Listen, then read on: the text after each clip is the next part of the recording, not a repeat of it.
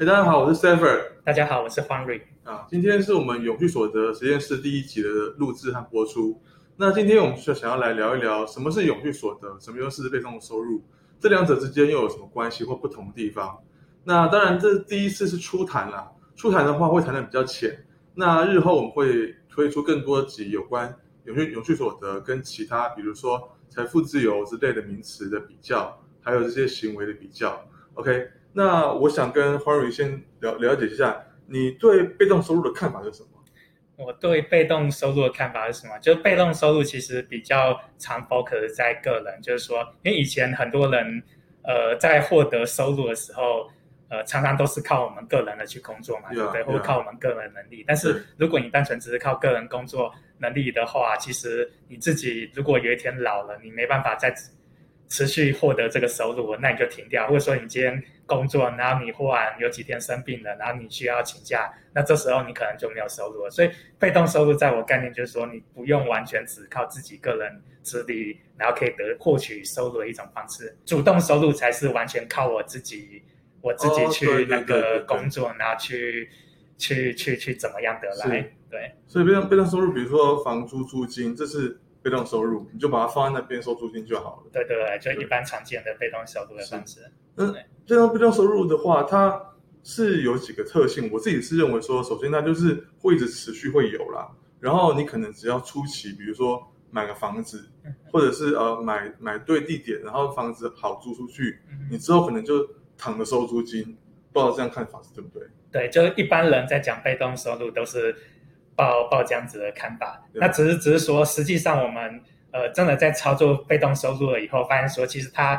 呃并没有这么完美，所以我想可能也是因为这样子才出现的那个呃永续收入这个概念，就是说，因为被动收入的话，比如说我们今天说，哎，我们想象我们买一个房，然后它就可以持续有租金，但是我们可以去想一件事，就是说。房其实它会老旧，然后现在房价格其实非常的贵，对，所以大家买房的心态真的是因为租金嘛？其实你会发现说，很多人买房心态，他觉得说，其实是对它价格会涨而已，对，对对对。而且有些人他可能他是自住，他就没有这种被动收入问题。对的，对的，对的。然后就是说，就是说，那他被动收入就是说，他的确看起来短期有被动收入，因为哎，我放在那里，然后我收租金，好像就有一个收入。但是就是说，房子它会老旧，所以房子老旧以后。其实它是有它的年限在，那它年限和它价格比较起来的话，它是不是一直可以一直无限制的去去回收回来？其实是不一定的，所以所以就有人就认为说，哎，房子这个乍看之下是被动收入，但是它可能它的它的这个收入只是把这个房子的老旧这个把它回收回来而已。对，所以所以这也是说，我们说，哎，它可能真的是一个被动收入，但是有时候我们会说。它似乎是不是真的这么永续？可能不一定，就是说没有我们想象的说，它好像永远都会一直进来。那有人说买买这个股票，比如纯股，呃，哦，纯股然后赚股息，然后分呃股利，但是说这种纯股的方方式是不是也是一种被动收入呢？我我会认为也是，但是在美国的税务税务它定义可能会稍微不一样，它把这个东西叫投资，但是可能对我去理解这个被动收入的话。它也是某一种被动的收入形式，因为广广义的被动收入形式就是说，它呃呃不用靠我自己的力量，它是靠这个这个公司的的的的收入，然后它一直进上来这样子。对对，其实我在网络上看看到很多人分享被动收入这个词，因为在台湾这几年讲到被动收入都是很夯的话题。那网络上面甚至有人整理出来四十三种以上的被动收入的方式，比如说建立一个部落格。然后部落格里面写一些文章之后，去向 Google 申请 Google AdSense。那如果说你通过的话，就会每个月有呃广告的收入进来。对，那像这种东西也算是被动收入的一种嘛？对，我会认为也是。等于说，特别是说，呃，像我自己是算做行销的。那做行销的话，我们有时候建一个网站，如果我们靠 SEO 的话，等于说我们。文章网站建在那里，然后我如果有一个月不工作，可是那个流量都会自动进来。哦，那流流量很大，那流量对对对，那那流量它也不用很大，但是就是说，因为它这个动作来讲的话，它它文章在那里，它 SEO 就会有流量进来，所以流量进来的话，它就会造成收入进来。对，那那这个这个，比如说就以网站这个例子的话，我就特别有感觉，因为比如说有些人。他做网站的方式，他不是透过 SEO，他完全就是说我今天有文章，他就往一些群里面去分享。但群里面分享，今天他不分享就没有流量，没有流量就没有广告效益，所以那一种那一种的建网站方式，它就不是一种呃被动收入，它等于说要我自己去努力，然后去增加它的流量，然后 SEO 我就发现说，哎，它的确好像就是一个对。相对来讲是一个被动收入没，错。对。我之我之前还看到，就是说有人说这个写 App 啊，嗯。写 APP，如果你写个 App 游戏，嗯。然后单机版或者是线上版都好，嗯。这如果做得好的话，放上去你不用太多修改。嗯。比如说像之前，呃，有一个线上呃 APP，它是就类似类似消方块的，嗯。那这种类似消方块的游戏，它基本上也不用说呃一直在修改。那它上去之后，如果说你要获得某些宝石或某些经验，就要用钱去买，那这种好像也是算是一种被动收入。对，听起来是对，的确。那永续所得，永所得跟收入其实还是有点不同啦。在我看来，就是永续所得的所得其实是扣掉成本之后，我们叫所得嘛。啊，是的，那收入的话，比如说我今天呃帮帮客人呃洗个头，我有收入，可这个收入还要扣掉税金，还要扣到人事成本之类的。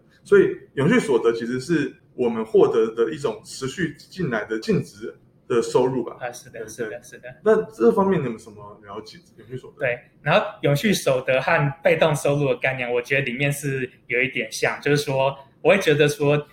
永续所得这个概念，它至少要包含被动收入的好处，就是说，因为被动收入的话，它不用靠我们一己之力，然后就是说，它可以持续的有这个收入进来。可是只是说，对于被动收入来讲的话，我们常常在讲被动收入，可是就就像刚才 s e f 有提到，就是说，呃，收入这个概念，有时候其实它是有成本的，所以我们看起来，我们比如说我们刚才说，你刚才又回到刚才买房例子好了，对我好像买了房放在那里，我就一直收租金，然后我不用工作，它就会一直收有收入。可是实际上，它是不是真的有净所得不一定，因为我们刚才说这个房子它是有会老旧这个成本，所以它扣掉这个成本来讲的话，金，对对，扣掉这个成本，扣到税金，它可能只是把我那个房子的那个成本税金，把它转换成我的这个收入而已。那它就可能就没有净所得。嗯，那那也就是说，如果你真的可以达到说，哎，你今天收入的这个租金永远大于它这个消耗成本的话，那这个部分可能才是真的所谓的呃所得。那那如果这个东西如果是可以一直持续下去的话，那我觉得这个形式就可能就是一种永续所得一种形式。而且而且我觉得永续所得的话，我觉得呃跟被动收入有两有有一个地方不同，就是永续所得它是必须永远都会有的。嗯那被动收入可能不不是那么一定。哎，对被，动收入的话，如果说你今天年纪大了，或者是说你房子老旧旧到不能出租了，啊是，哦，你可能就没办法获得这一份收入。啊是，那永续所得的话，它强调永续的存在。啊是那这种永续法呢，可能就不是靠个人，或是靠一个人可以支撑起来。我我的感觉是这样，你你认为呢？对我也我也是这样子认为。那其实其实这这也是很多人觉得这个呃永续所得和被动收入很像的地方，因为被动收入看起来也是说，哎，我不用靠一己之力，他他他就就是说我短时间不工作，然后他他还是可以持续有这个这个。所谓的这个收入，但是永续所得它也符合这个概念，只是说我觉得它里面最大的不同也在于说这个像刚才提到，就是说永续所得它永续呃不是就是被动收入的话，它其实只考虑收入这个部分，它忘记考虑里面更多的其他成本，它可能会消耗掉的。对对，那它消耗掉的话，它就没有这么永续。呀而且我觉得说，像永续所得这个词，它基本上，呃，在我们看书的时候，我自己看书的时候，我会发现，它经常是跟公司合在一起的，它经常是跟公司企业合在一起，所以说感觉上是说，好像是必必须一群人嗯集资集智力，或者说集资本来共同呃做某些事情才能获得永续所得。那不知道说在个人层面，或者是在一般人层面，是不是也还是这样子？对，然后我觉得这蛮有意思的，因为一般在讲永续的话会提到公司，那就是说我们经常听到说公司的永续发展。嗯哼，那其实公司的永续发展，我们发现说，哎，其实它的确也是永续所得一环，就是说这公司要有一个永续所得，它才可以永远的持持续发展。对那但是我们平常除了讨论公司的面向以外，那对个人个人是怎么样？那个人来讲的话，我觉得也是也是同样的，因为个人来讲的话，个人其实是有限制的，就是说我们的生命有限制，然后我们时间有限制，自身智力都有限制。对的，对的，对的。所以，所以在我在我头脑里面，就是说，如果个人如果要达到所谓的永续所得的话，那我们必须甚至要跟所谓的永续所得公司两个一起去做一些合作。对啊，对的确，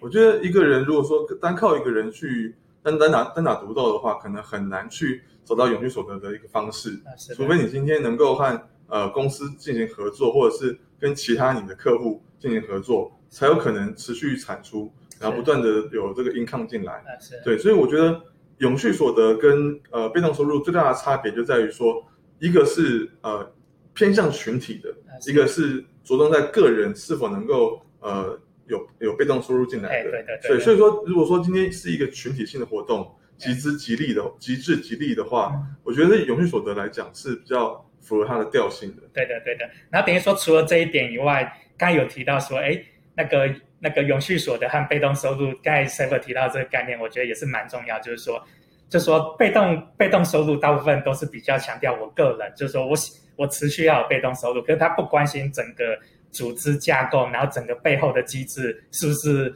对整个环境是永续的。他他只考虑说我这个人要有被动收入，可是这这意思就是什么？啊，我今天我对我个人好像一直有被动收入，可是如果我的钱都是从别人那里压榨过压榨过来的，嗯那哇，那可能对整个系统来讲，它是它它其实没有这么永续，嗯它可能就是说只是我个人，那它会造成整个社会的贫富均不均等等现象。嗯，可是永续所得这个概念，其实它考讨论的面向，但也会有一部分个人的面向，跟那个被动收入有一点像，但是它有一部分会讨论到说，哎，我们是跟整个背后的公司，然后跟背后客户，然后甚至是跟整个地球的整个环境生态，嗯它是整个必须要同时考虑进去的。它是考虑说整个生态链它的永续性，它不是只单纯考虑说，哎，我的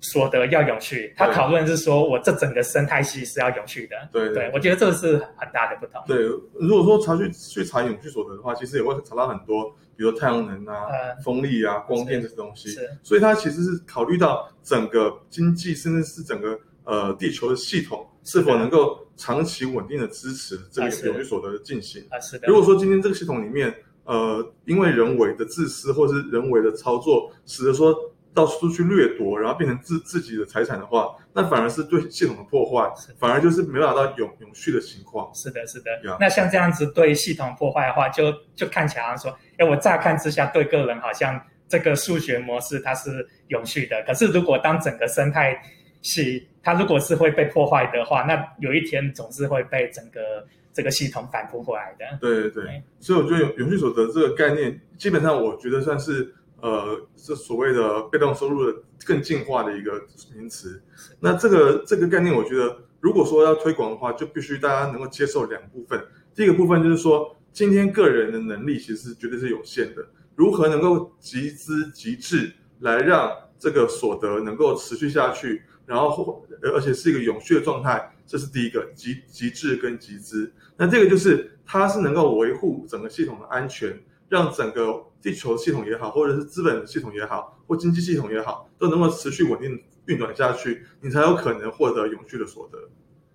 对的，我觉得这个整理还蛮不错的。是好，那今天是我们第一集，很高兴能够跟欢瑞聊聊。那下一集我们可能会谈呃永续所得跟创业、永续所得跟那个所谓的呃财富自由等等等议题。那如果说各位有兴趣的话，欢迎在我们的影片下面留言，看看你们想要知道哪些或讨论哪些议题，都很欢迎。谢谢各位，好，谢谢各位，谢谢，拜拜